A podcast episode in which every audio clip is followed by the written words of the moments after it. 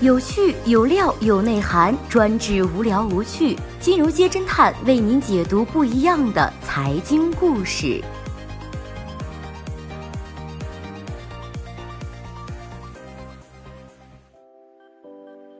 最新关注到的是虐狗节，上市公司夫妻是如何撒狗粮的？又逢七夕，历史总是惊人的相似。前年单身，去年单身，今年还是单身。作为金融圈的搬砖工，侦探君每天追踪着大佬的动态，对于大佬娴熟的资本运作手法表示高山仰止的同时，还不时受到了大佬们娇妻在怀的甜蜜暴击。生活对于单身狗来说也太残忍了吧！看看这些上市公司大佬们的花式秀恩爱，侦探君不能独享，得分享给瓜友们评一评，这还有天理吗？联想集团创始人柳传志说：“幸福就是每个周末带着妻子围着颐和园散步，亦或是陪着妻子逛商场。”柳传志的幸福不是假的，从一个细节就能看出来。二零一五年六月份，联想控股在香港上市，柳传志的妻子龚国兴也去了。柳传志一直被外界形容成天然有威严感，不是能随便嘻嘻哈哈的人。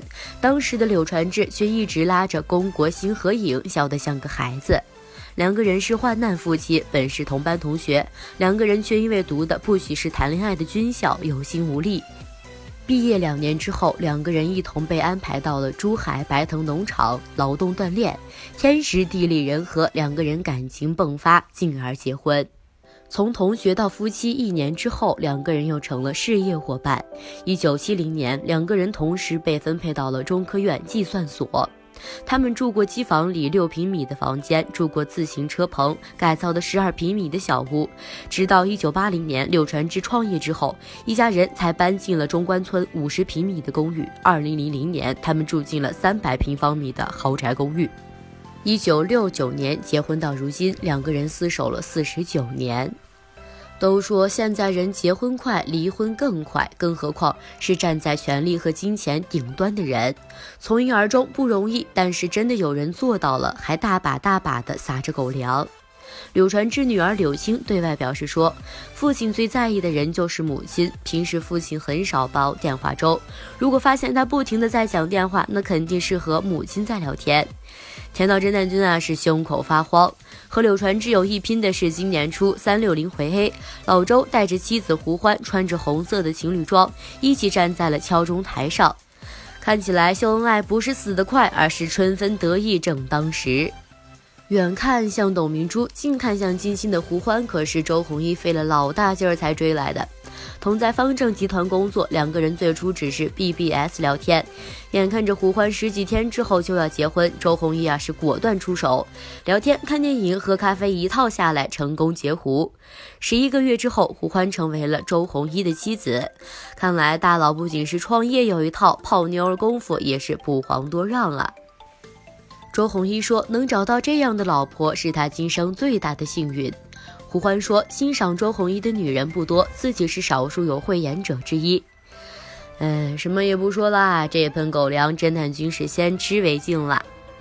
说起来，大佬们秀恩爱，除了爱戴老婆敲钟的，还有一言不合就送价值数亿的股票，这就必须提到 SOHO 中国董事长潘石屹。这可是一个被卖房耽误了的摄影师，其微博已经成为了大型摄影展和虐狗市场。前两天还刚晒了两组给妻子张欣拍的照片，两个人秀恩爱的日常是这样的。侦探君啊，觉得隔着屏幕都被喂了一嘴的狗粮。不过，关于潘石屹和张欣，最让人津津乐道的是，两个人闪婚的速度和聘礼金额创下了圈内新高。潘石屹曾经对媒体表示说，他和妻子张欣认识四天就求了婚，但是没想到的是，张欣居然答应了他这眼中土包子的求婚，惊呆了一票的吃瓜群众。理由是被潘石屹的理想所吸引。张欣出生在知识分子家庭，毕业于剑桥大学，获得经济学硕士学位，讲着一口流利的普通话。那个年代吃过洋墨水的人可是香饽饽。潘石屹出生在甘肃，认识张欣的时候，连一句英语都不会讲，衣着打扮也不讲究。用张欣的话来说，就是一个矮个儿、秃头、土包子。二零零五年，潘张两个人产生了感情危机，外界一度揣测两个人婚姻破裂。然而，根据 SOHO 中国当年披露的招股书显示，潘石屹将手中全部的股转让给了张欣，两个人成立的家族信托唯一的受益人也是张欣。张欣身价大涨，成为了中国最富有的女人之一。当时不少吃瓜群众惊呼：“这个中心表的也太费钱了吧！”当然啦，业内对于这一笔股权馈赠的解读和评价不一，对于两个人的爱情状况也是版本满天飞。陈南军认为，夫妻之间的事儿嘛，如人饮水，冷暖自知，不好评价。香港十大富豪之一、女性猎手刘銮雄和潘石屹一样，有给老婆送股权的癖好。说起刘銮雄的绯闻女友，那真是一张纸都列不完，什么李嘉欣呐、蔡少芬呐、关之琳。二零一六年年初，记者出身的甘比打败了一众女明星和前夫人，正式成为了刘銮雄的太太。刘銮雄对于红颜知己一向阔绰，曾经斥巨资在报纸上刊登整版的广告，为前任女友李嘉欣庆祝生日。现在已经年过六十，经历了各种花花草草和人情冷暖之后，刘銮雄对于这个比自己小了近三十岁的妻子很是疼爱，撒起狗粮来土豪味十足。有事儿没事儿的就送一个十点五亿元的小项目，价值一百八十亿的商场什么的，亲手把自己的小妻子打造成了女富豪。二零一七年情人节前后，刘銮雄直接送上了自己公司华人置业集团执行董事的位子给甘比当礼物，甘比的两个姐妹也在公司获得任职。几天之后，华人置业发布了公告称，甘比获得公司百分之五十点零二，价值约一百亿的人民币的股份，成为了公司的第一大股东。而这一部分的股权正是来自刘銮雄的赠与。土豪味儿这么重的狗粮，甄南君吃的是心好累。同样是记者出身，甄南君和甘比的人生差距怎么就这么大呀？据说甘比和刘銮雄就是因为采访认识的，诚心希望甘比能出一本如何突破采访对象的书，造福广大媒体同行单身狗啊！大佬们泡妞玩的花活儿不比玩的资本套路少，前有敲钟送股权，后就有游艇粉钻大 party。二零一五年八月一号晚间，二零一五 China Joy 的小旭游戏音乐会现场，九游时代 CEO 刘亮突然向总裁戴琳公开求婚。刘亮在现场大屏幕上打出：“其实这不是一场魔术，而是一场浪漫的求婚，只为做你生命中最好的礼物。”同时，豪华游艇和粉钻齐上阵，询问戴琳是否愿意成为游艇的女主人呢？戴琳大感意外，随后亲吻应允。直到二零一六年五月十八号，上交所因为两个人于二零一五年一月份就已经登记结婚，却未做披露，对于流量戴琳通报批评，一场隐婚戏码才被揭开。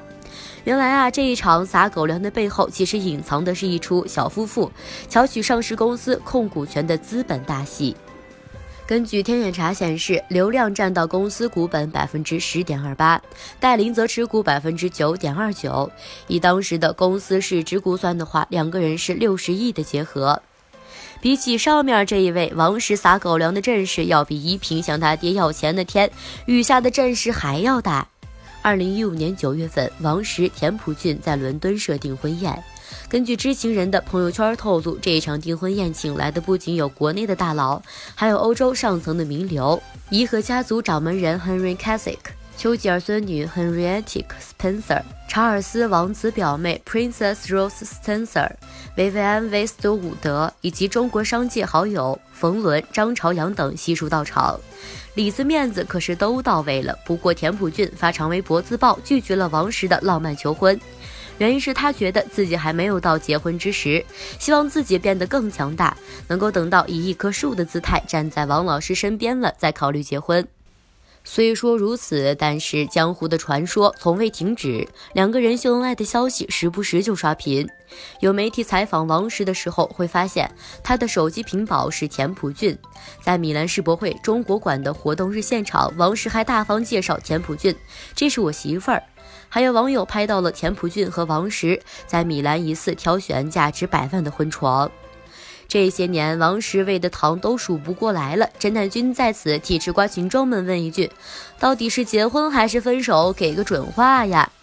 这个西西，侦探君只能帮你到这儿了，剩下的就让医生来帮你吧。好啦，以上就是本期节目的所有内容，谢谢收听，咱们明天再见。